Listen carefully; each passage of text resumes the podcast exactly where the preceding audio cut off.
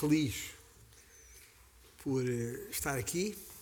Significa que estou com saúde, até mesmo eh, escrutinado pelos, pelos testes oficiais da Direção-Geral de Saúde, sem, sem Covid, sem nada dessas coisas.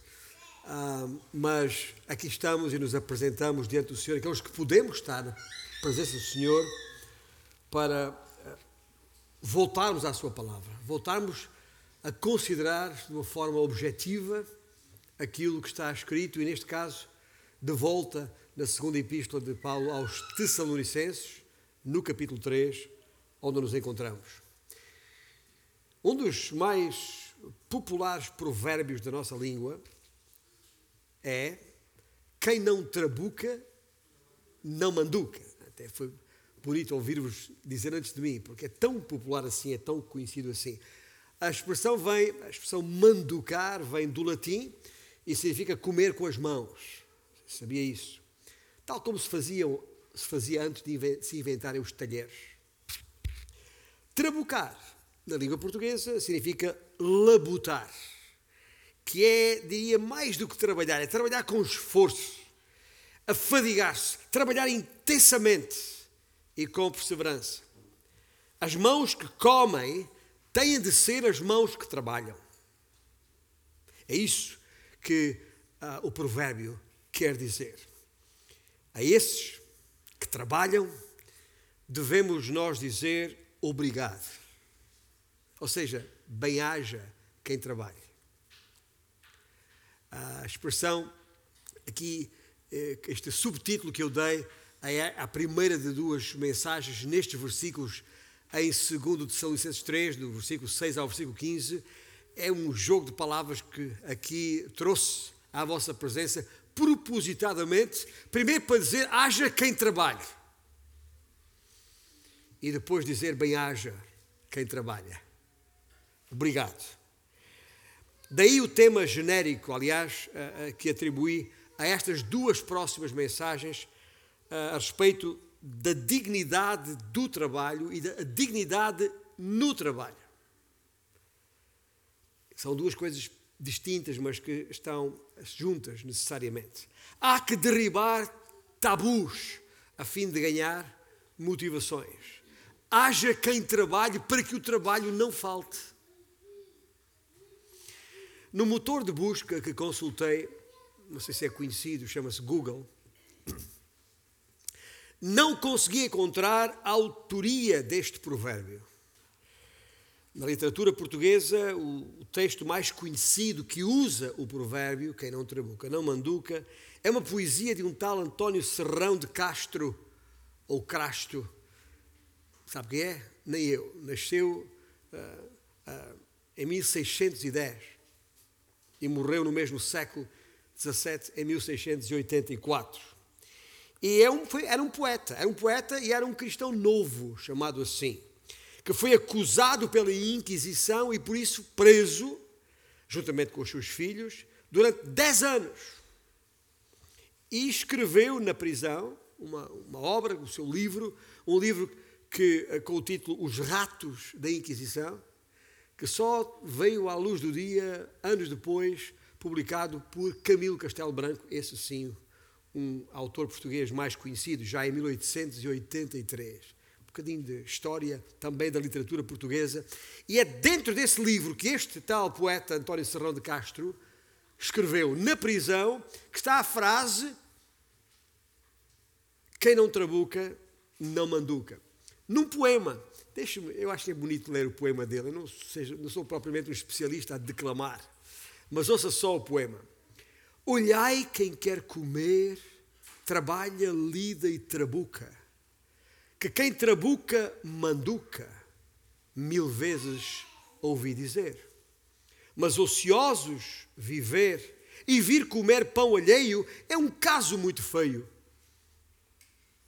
Coma quem sua e trabalha Beba quem na eira malha, ao sol e calma o centeia. Bonito, não é? Bonito. Mas é aqui que está essa frase. Ora, nós, nós aqui estamos, conhecemos ou devíamos conhecer a origem de tal declaração. que não, tem, não é do século XIX, nem do século XVII, mas é muito anterior a isso. Porquê? Porque ela está no texto bíblico. Ora, veja lá, justamente o texto bíblico onde nós estamos, em 2 Tessalonicenses, capítulo 3. Vamos ler os versículos 6 a 15. Diz assim a palavra do Senhor: Irmãos, nós vos ordenamos, em nome do Senhor Jesus Cristo, que vos aparteis de todo irmão que ande desordenadamente e não segundo a tradição que de nós recebestes pois vós mesmos estáis cientes do modo por que vos convém imitar-nos, visto que nunca nos portamos desordenadamente entre vós, nem jamais comemos pão à custa de outrem. Pelo contrário, em labor e fadiga, de noite e de dia, trabalhamos a fim de não sermos pesados a nenhum de vós, não porque não tivéssemos esse direito mas porque temos mas por termos em vista oferecer-vos exemplo em nós mesmos para nos imitardes. Porque, quando ainda convosco vos ordenamos isto, dois pontos. Se alguém não quer trabalhar, não coma. Está aqui a origem do provérbio popular nas Escrituras. Pois continua Paulo, de facto, estamos informados de que entre vós há pessoas que andam desordenadamente, não trabalhando. Antes se intrometem na vida alheia. A elas, porém, determinamos e exortamos no Senhor Jesus Cristo que, trabalhando tranquilamente, comam o seu próprio pão. E vós, irmãos, não vos canseis de fazer o bem. Caso alguém não presta obediência à nossa palavra, dada por esta epístola, notai-o. Nem vos associeis com ele para que fique envergonhado.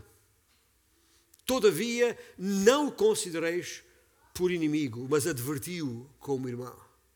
Esta é a palavra do Senhor que é importante considerarmos aqui.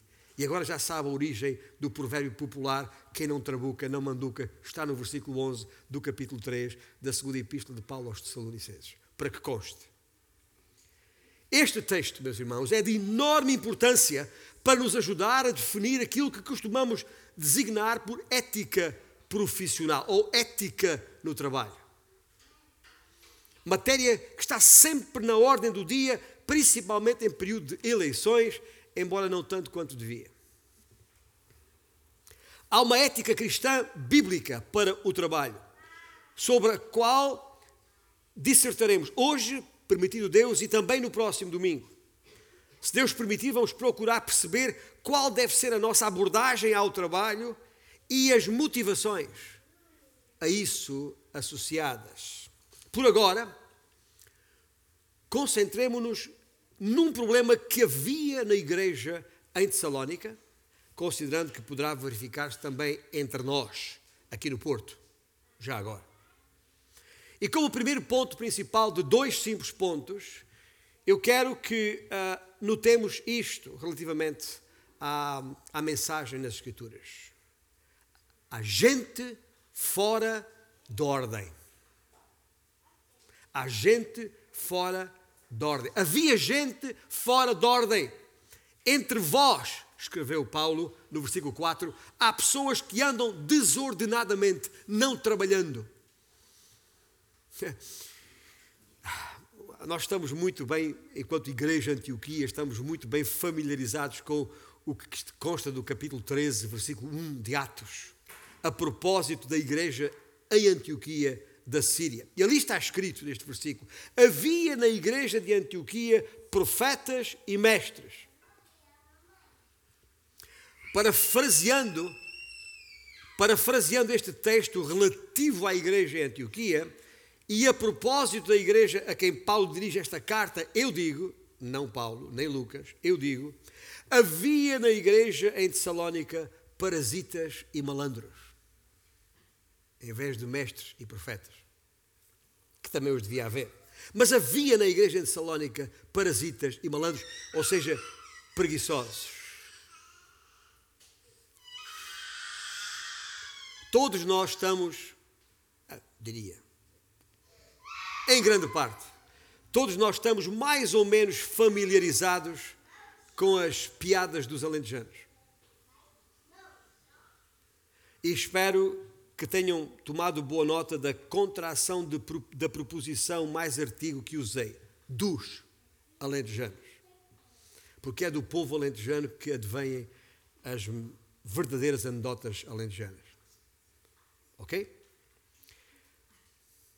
Dito isto, e na minha condição de alentejano puro sangue,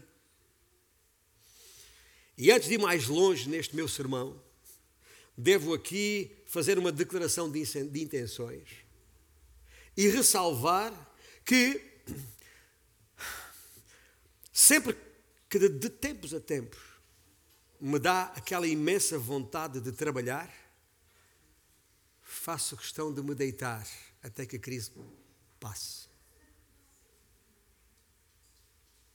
Este é o exemplo de uma piada nossa dos alentejanos.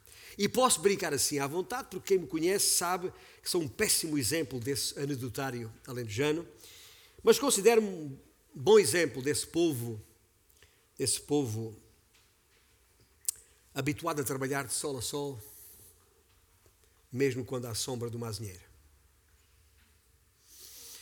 A palavra de Deus nos adverte contra esse ficar deitado. Estou-me a lembrar, por exemplo, de Provérbios, capítulo 6, versículos 9 a 11, que depois volta a ser repetido mais tarde no capítulo 24, onde diz: Ó oh, preguiçoso, até quando ficarás deitado? Quando te levantarás do teu sono? Um pouco para dormir, um pouco para tosquenejar ou toscanejar um pouco para encruzar os braços em repouso. Assim sobrevirá a tua pobreza como um ladrão e a tua necessidade como um homem armado. Fim de citação. Mas a Bíblia tem muito a dizer a respeito do problema da ociosidade e os pecados que lhe estão associados. Principalmente no livro de Provérbios, tenho dito isto várias vezes e reitero, leia o livro de Provérbios todos os dias, tem 31 capítulos, é um capítulo por dia. No capítulo 10, versículo 4, a este respeito diz: O que trabalha com mão remissa empobrece, mas a mão dos diligentes vem a enriquecer-se. Também diz, no capítulo 13, versículo 4, o preguiçoso deseja e nada tem. E também diz, no capítulo 20, versículo 4, o preguiçoso não lavra por causa do inverno, pelo que na cega procura no verão. No verão procura e nada encontra. E diz mais, e diz mais lá no capítulo 21, versículo 25. O preguiçoso morre desejando, porque as suas mãos recusam trabalhar. Se não cuidar de trabalhar, digo eu, acabará desprovido do essencial para sustentar a sua casa. Nas estatísticas, será contado entre os que vivem abaixo do limiar da pobreza. É assim que aparece nos dados do, do nosso Instituto Nacional de Estatísticas, que já agora, em outubro, os últimos dados apontavam para 1 milhão e 600 mil pessoas em Portugal nesse ponto, abaixo do limiar da pobreza. Mas porquê? Porquê é que isto acontece? Como é que se chega a um ponto desse? De quem é a culpa? É do Estado, defendem, defendem alguns, defendem alguns, ah, alguns cidadãos, digo eu. É a famosa subsídio-dependência. Porque dizem, o Estado tem que cuidar de mim e da minha dignidade dizem alguns cidadãos. Mas alguns cristãos dizem: é da minha igreja. Aquilo a que eu designo, neste caso, não por uh, estado, uh, subsídio ou dependência, mas eclesiodependência. Ou seja, sou parte da igreja, dizem alguns, e portanto a igreja tem a responsabilidade de cuidar das minhas necessidades, de olhar pelas minhas necessidades. Em qualquer dos casos, se atribui a culpa ao Estado, ou se atribui a culpa à igreja. Em qualquer dos casos, isso é presunção, que traduzido é, pode, que pode ser traduzido por vaidade e soberba até. E essa presunção, desculpa, essa presunção conduz à dependência de tudo e mais alguma coisa menos do Senhor, de quem na verdade devemos depender. O falso ensino que havia penetrado na igreja de então ah, resultou num comportamento inadequado por parte de alguns, esses a quem Paulo se dirige nesta epístola. Tal ensino, por ter sido, ah, ah, enfim, por influência do mundo, de fora, ou possa ter sido por deturpadas instruções de dentro, não sabemos. Paulo não identificou a fonte. Limitou-se a escrever sobre o que fazer perante uma situação dessas. A preocupação de Paulo era guiar os Tessalonicenses de volta a uma fé e a uma conduta conforme, de acordo com a vontade de Deus. Paulo já havia chamado a atenção de alguns irmãos em Tessalónica, antes. Ao que parece, havia alguns irmãos que estavam a, nós temos a expressão, a encostar-se. A, a encostar-se naquela situação que, de que não, não valeria a pena trabalhar. Supondo, diz no, uh, no, no capítulo 2, supondo ter chegado o dia do Senhor. Isso mereceu especial atenção da parte do apóstolo que os repreendeu. É só verificar o capítulo 2, versículo 2. Que os repreendeu, mas ao mesmo tempo avançou com uma exortação.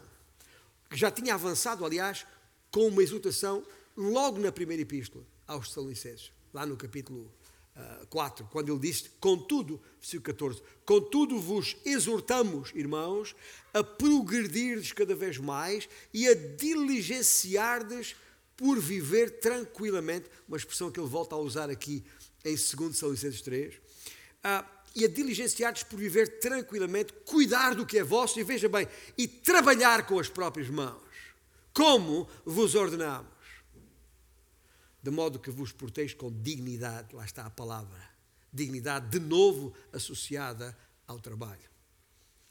De modo que vos porteis com dignidade para com os de fora e que de nada, e de nada vinhais a precisar. Ou seja, Paulo já os tinha advertido, porque estavam a encostar-se à malandrice, a pretexto de que a vinda do Senhor estava próxima.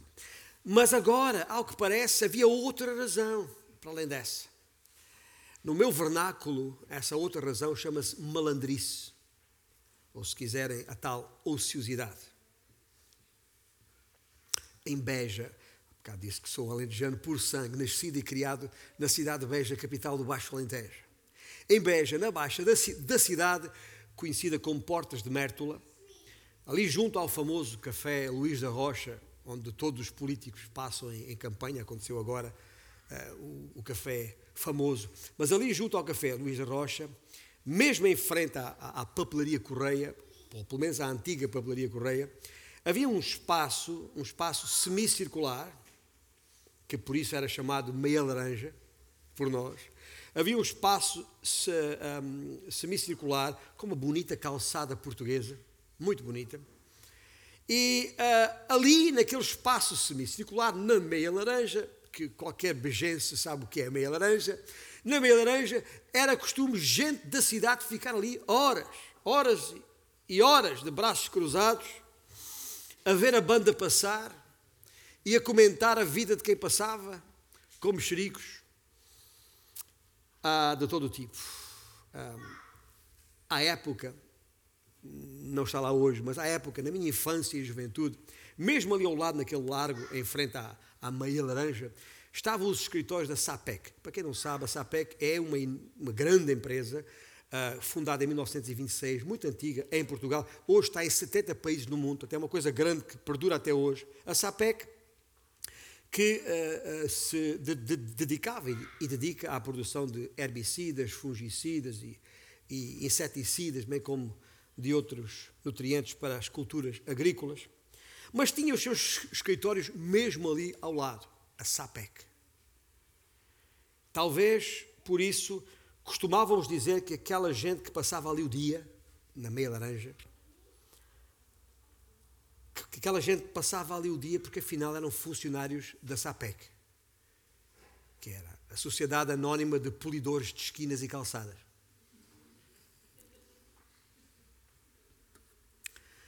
E digo-vos uma coisa: aquela calçada portuguesa estava bem polidinha, muito bonita e bem polidinha. Agora, ao que parece, ali em Tessalónica, havia gente com o mesmo estilo de vida: desgovernada, indisciplinada, desordenada.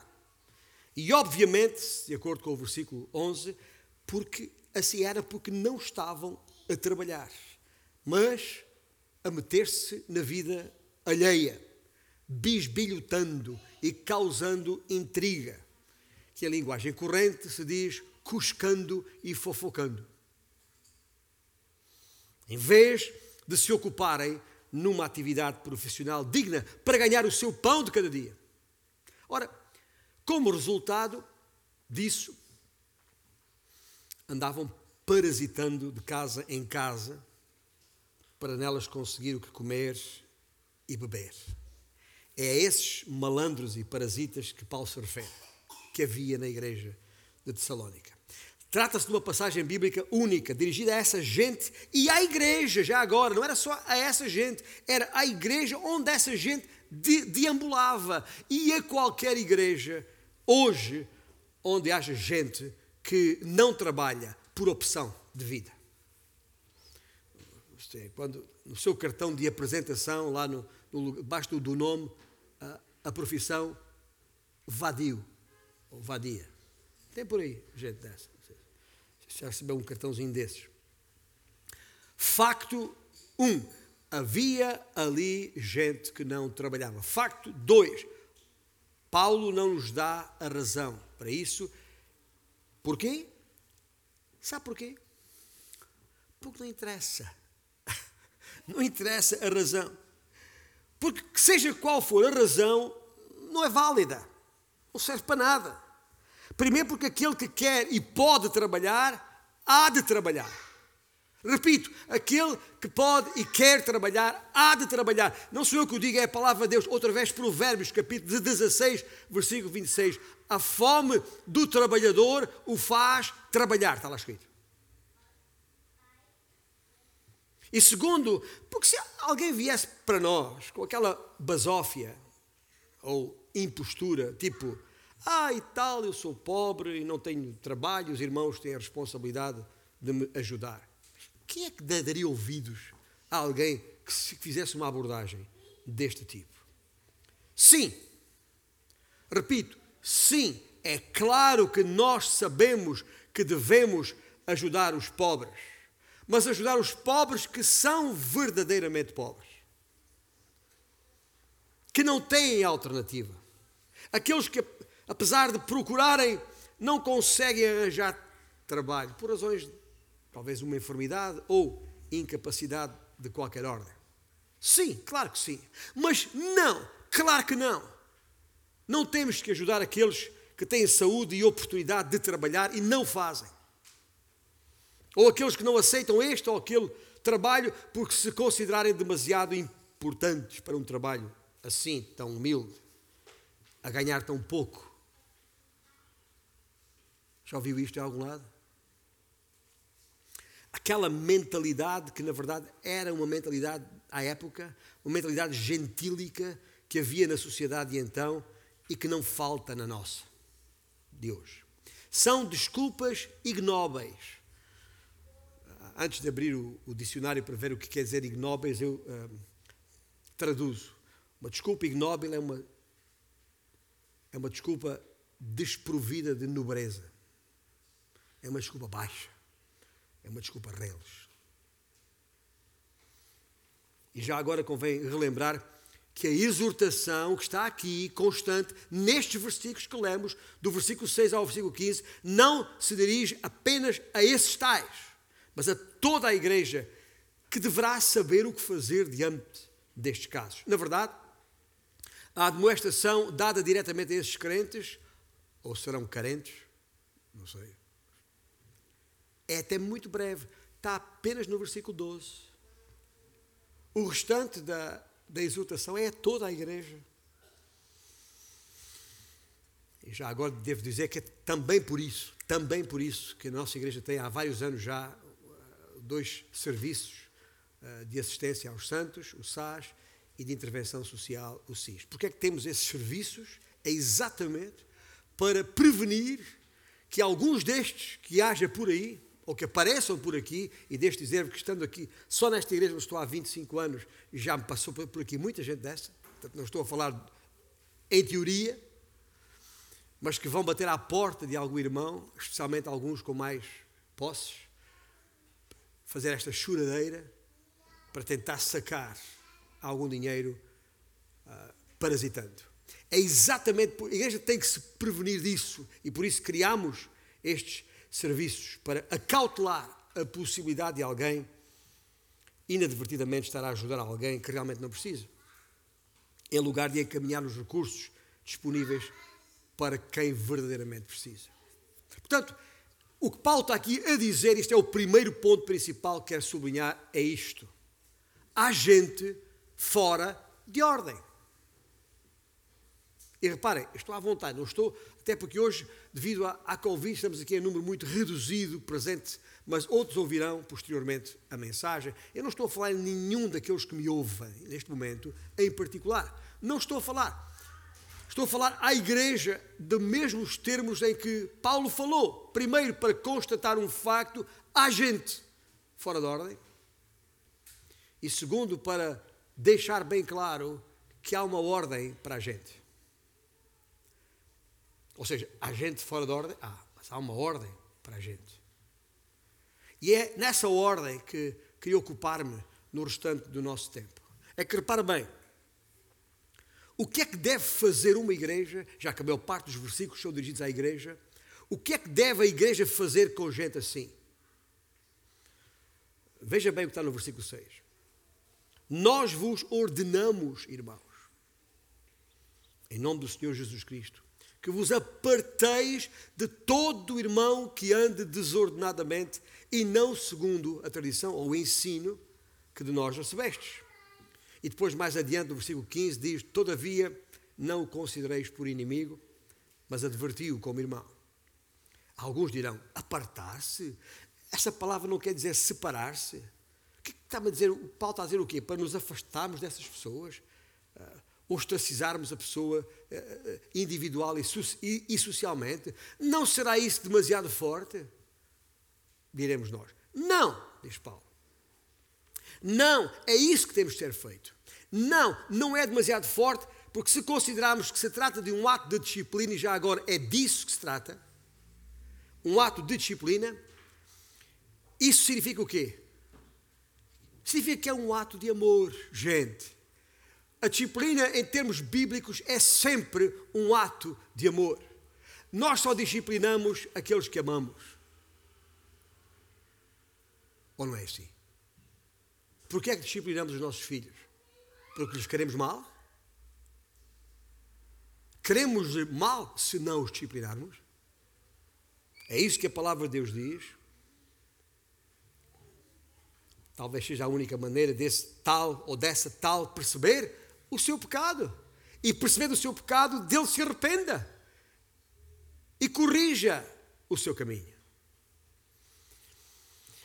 Mas que não subsista na cabeça de nenhum de nós qualquer tipo de equívoco, pois o que temos aqui no versículo 6 não deixa margem para dúvidas. Trata-se de um mandamento. Nós vos ordenamos, irmãos.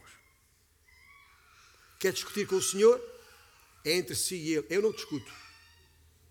Eu limito-me a expor as Escrituras tal qual estão. Agora, que tradição ou ensino é esse que Paulo diz que eles, tessalónicos ou tessalonicenses, haviam recebido. Nem mais nem menos do que aquele contido nas Sagradas Escrituras. E que esta verdade e esta posição, esta, esta determinação do apóstolo diante da igreja, nesta orientação à igreja, assenta numa verdade insufismável. Que é esta: enquanto houver força, forças físicas e oportunidade, há que trabalhar. Deus trabalha até agora e nós também. E para que não subsistam dúvidas a respeito de que há uma ordem para a gente seguir, baseada na palavra de Deus, do Deus criador e sustentador de todas as coisas, para que não haja nenhuma dúvida, permitam-me enunciar aqui algumas verdades contidas nestas Sagradas Escrituras, esperando que as nossas vidas nelas se assentem e, e se sustentem. E assim, e no restante do nosso tempo juntos, eu gostaria que percebêssemos duas coisas. Percebêssemos uh, quais são essas verdades contidas nas Escrituras, eu diria a posição do nosso Deus, vou dizer mais, a abonação de Deus, e depois verificarmos qual é a abordagem que Paulo faz a isto. Mas ao pensarmos na abonação da parte de Deus, abonar é, é, é, é afiançar, é garantir, é, é confirmar é comprovar. E Deus é abonador, desde logo da sua própria obra, do seu próprio trabalho. Deus é um trabalhador. Ouça bem, a obra de Deus está descrita por toda a Bíblia. Quantas vezes encontramos na Bíblia o trabalho de Deus, a obra de Deus? Quantas vezes? Tantas são. Estou a lembrar, por exemplo, de um versículo do primeiro capítulo da Epístola aos Hebreus, versículo 10, que é uma citação do Salmo 102, e para mostrar aqui Velho e Novo, e Novo Testamento em consonância, está escrito: No princípio, Senhor, lançaste os fundamentos da terra e os céus são obra das tuas mãos. Por falarem, trabalhar com as mãos. E o seu trabalho, o trabalho de, de Deus, percebe-se nas suas multi facetas, das suas muitas facetas.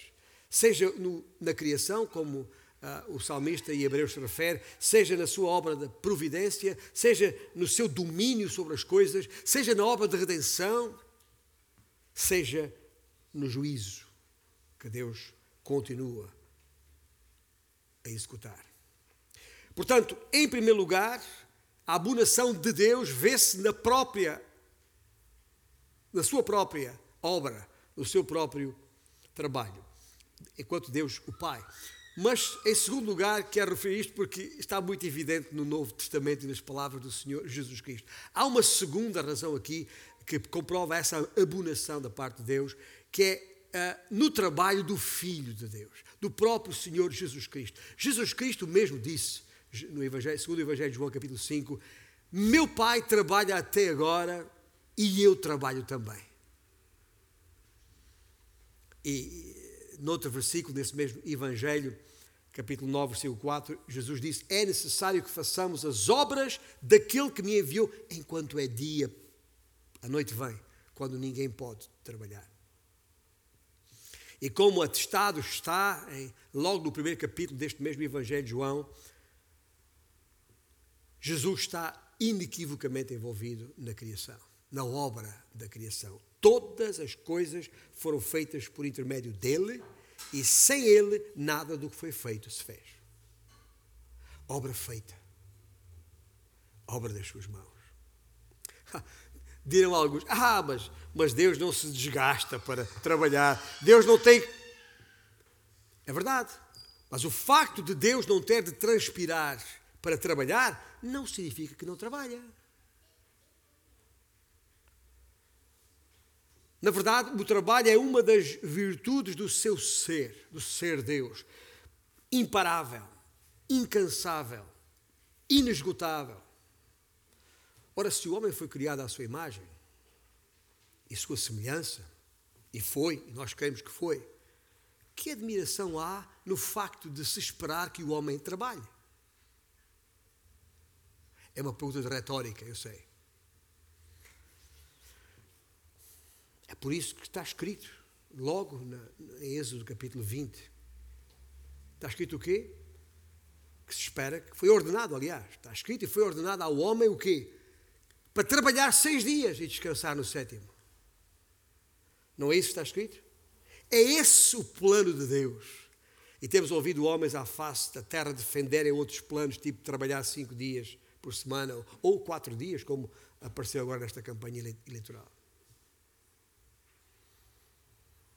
Isso é plano de homens para contrariar a vontade de Deus. Não é. Ah, alguns dizem, ah, mas isso é, é, é, é, falácia, porque não importa o número de horas que se trabalha, o que importa é o que se produz. E portanto, se as pessoas em menos horas trabalharem menos, melhor. Conversa de homens não é plano de Deus. O plano de Deus é para trabalhar seis dias por semana e descansar um. Se em quatro dias pode produzir o mesmo que até agora está a produzir em, em, em, em cinco ou seis, imagina o que podia produzir em, em seis. Muito mais, ou não é assim?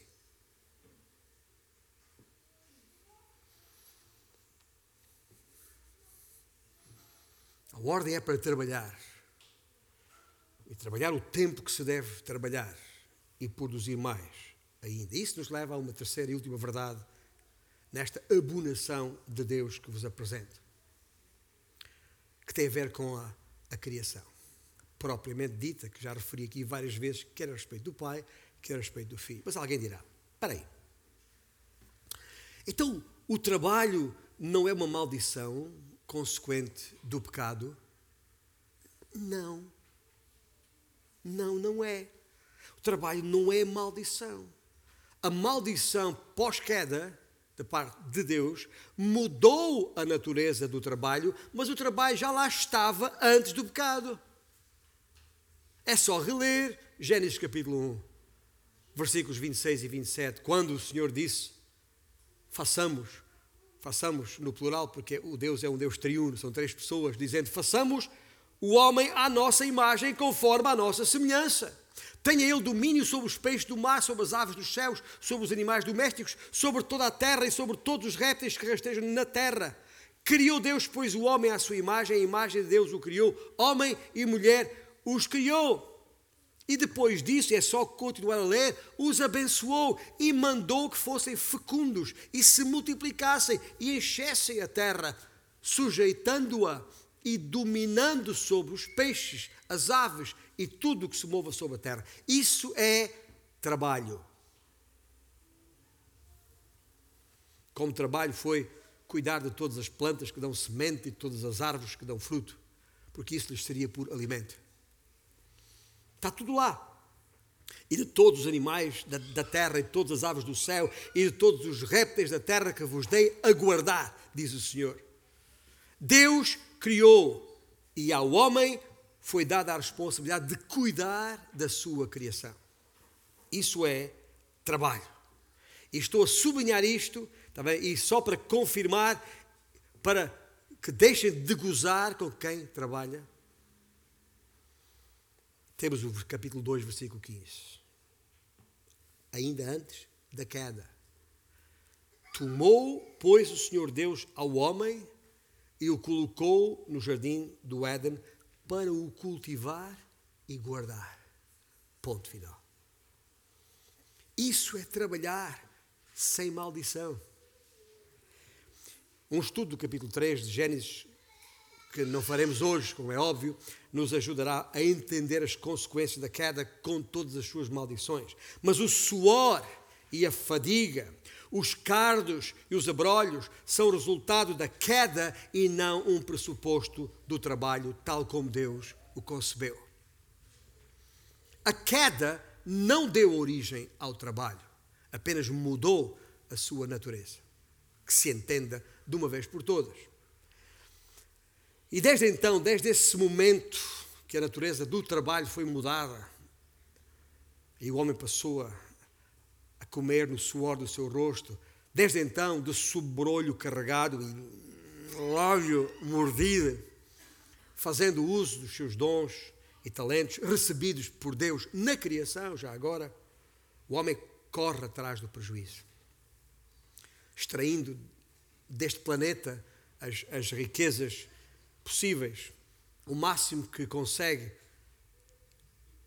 na tentativa de amenizar os efeitos dessa maldição, na busca de dar valor e significado à vida, num esforço desgastante para prover sustento necessário para si, para a sua casa e até para outros, se porventura o, o lhe é permitido fazer. Enfim, o que o homem está a fazer, mesmo que disso não tenha consciência, é a procurar devolver alguma dignidade ao seu ser enquanto criatura de Deus.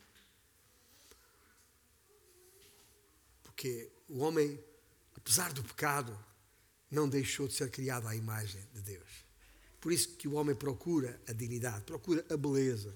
Porquê é que, porquê é que a gente tem um espelho em casa e procura embelezar-se? De onde é que isso veio? Porquê é que estamos sempre preocupados com parecer bem? Porque há em nós este desejo inexplicável porque tudo o que Deus criou é belo. Tudo o que Deus criou é digno. E o pecado alterou tudo isso. E é aqui, meus irmãos, é aqui no tema da dignidade que reside o busilis da questão. É que o conceito de trabalho digno ou de dignidade no trabalho depende muito dos valores de cada um.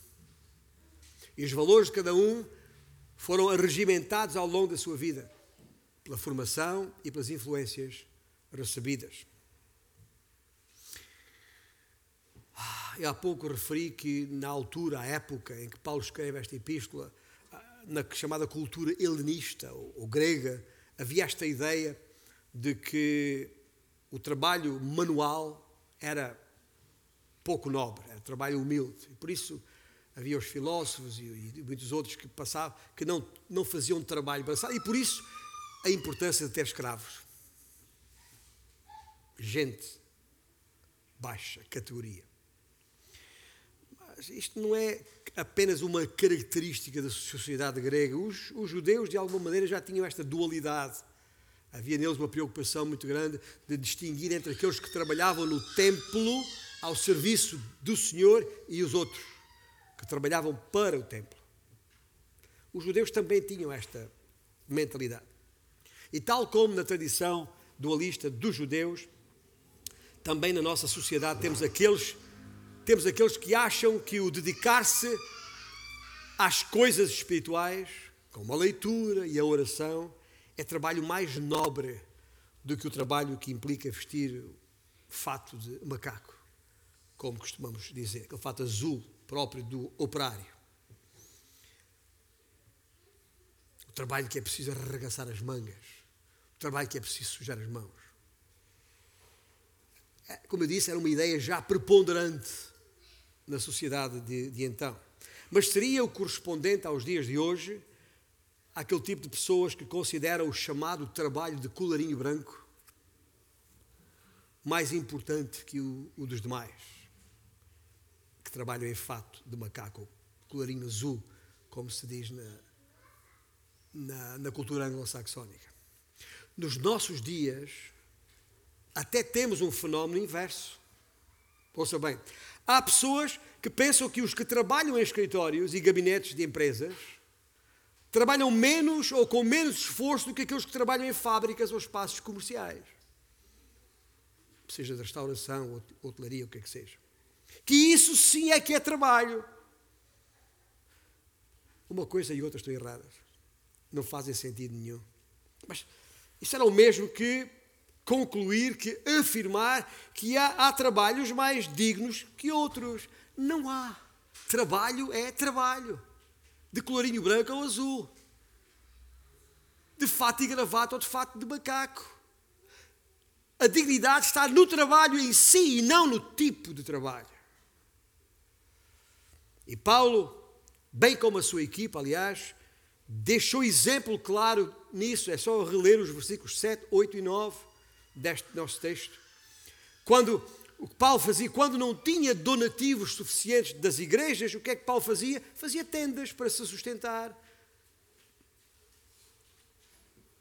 Certamente faziam calos nas suas mãos.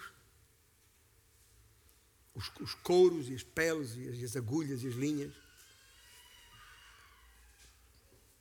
E por isso ele diz nestes versículos que, que é um exemplo, como exemplo, como modelo para nós seguirmos. E isso sem prejuízo do seu ensino geral, onde declara, por exemplo, em 1 Coríntios capítulo 9, assim ordenou também o Senhor aos que pregam o Evangelho que vivam do Evangelho. É Paulo que diz isto. 1 Coríntios capítulo 9. Ou a Timóteo, na sua primeira epístola, versículo, capítulo 5, referindo-se diretamente aos pastores, aos presbíteros, o trabalhador é digno do seu salário. Afinal, que dignidade há no trabalho?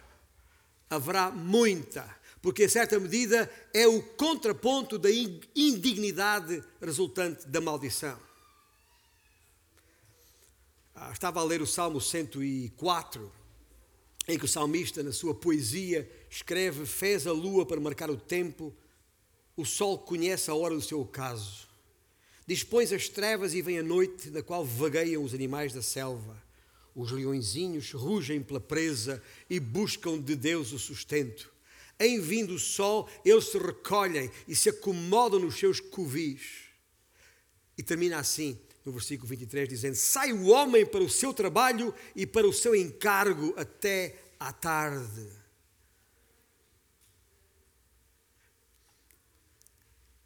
Isto é o resultado e a intenção do plano de Deus quando criou os céus e a terra e tudo o que nelas existem.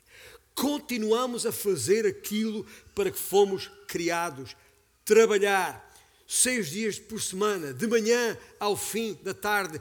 Enquanto houver produção, haverá prosperidade. E o diabo sabe disto e por isso engana os homens. E por isso é que temos, basta fazer uma, uma pesquisa e, e, uma análise do, do, dos diferentes panoramas que temos nas diferentes regiões do mundo, seja em África, na Ásia, na América do Sul ou no Hemisfério Norte. Há diferenças. Onde há mais miséria e pobreza, há em geral menos trabalho. E não necessariamente porque as pessoas não querem trabalhar, porque não há condições para trabalhar, seja lá o que for, mas é uma realidade, é um facto que se constata. E finalmente, para terminar, ah, depois de verificar esta abonação de Deus em relação ao trabalho, guardai bem comigo a abordagem que Paulo faz. O apóstolo Paulo podia ter citado Êxodo 20, como eu fiz, e dito que Deus ordenou que trabalhássemos seis dias. Podia ter dito que fomos feitos à imagem de Deus e que Deus é um trabalhador, e é. Paulo podia ter dito que o trabalho era um dom de Deus para dar ao homem dignidade e sentido à sua vida, para evitar a ociosidade e, e, e todos os pecados daí consequentes e por ela facilitados, como por exemplo a pornografia, já agora. Para ganhar o pão de cada dia, para os seus e para o próximo. Podia ter dito, como disse aos Efésios e aos Colossenses, que, que, que, que é para que o, o trabalho ah, ah, por conta de outra, e mesmo que os patrões sejam injustos, é para ser feito ah, como ao Senhor, pois Ele, o Senhor, é o verdadeiro patrão. Mas não, não, não, não. A abordagem que Paulo faz não é essa neste texto, a abordagem de Paulo é outra. Não obstante estar embebida em todas estas coisas antes referidas, ele quer deixar claro que aqueles que não trabalham, porque podendo não querem, estão fora da ordem. E em vez de mencionar o lado positivo do trabalho, que acabei de vos dar uh, na, na abonação da parte de Deus, Paulo, na sua abordagem, faz questão de alertar para a ameaça que pairava sobre a igreja. A coisa era séria e não era para ser levada de ânimo leve. É que a fé cristã, meus irmãos, ouça bem isto. A fé cristã santifica qualquer profissão. Não há umas sagradas e outras seculares. Veja o exemplo do Senhor Jesus. Pregou durante três anos, trabalhou como carpinteiro pelo menos 20. Que é melhor exemplo do que isto? Isso deveria chegar para, para explicar a importância da santificação do trabalho. Portanto, ouça bem, seja num restaurante, servindo à mesa, lavando louça ou como gestor dessa casa, seja lá em casa cuidando dos filhos, ou seja nas escolas cuidando dos filhos dos outros, seja no mundo empresarial, como economista, contabilista ou operário, seja qual for a atividade ocupacional, tem de ser exercida como ao Senhor, em santidade, porque o Senhor é santo. É Ele que nos concede a vida e a saúde, os talentos e as competências. É Ele que nos abre as portas e às vezes fecha as oportunidades de trabalho, mas tudo deve ser feito como ao Senhor, porque é Ele quem providencia os meios e os recursos para ganharmos o pão de cada dia. Isso é verdade na vida em geral, muito mais na vida dos cristãos. Somos santos, pelo que tudo o que fazemos tem de ser santo. E o trabalho não é exceção. Não pode ser exceção. Parafraseando o autor do livro de Eclesiastes, de tudo o que se deve guardar, a suma é quem não trabuca, não manduca. E a dignidade do trabalho está na sua santidade. Amém?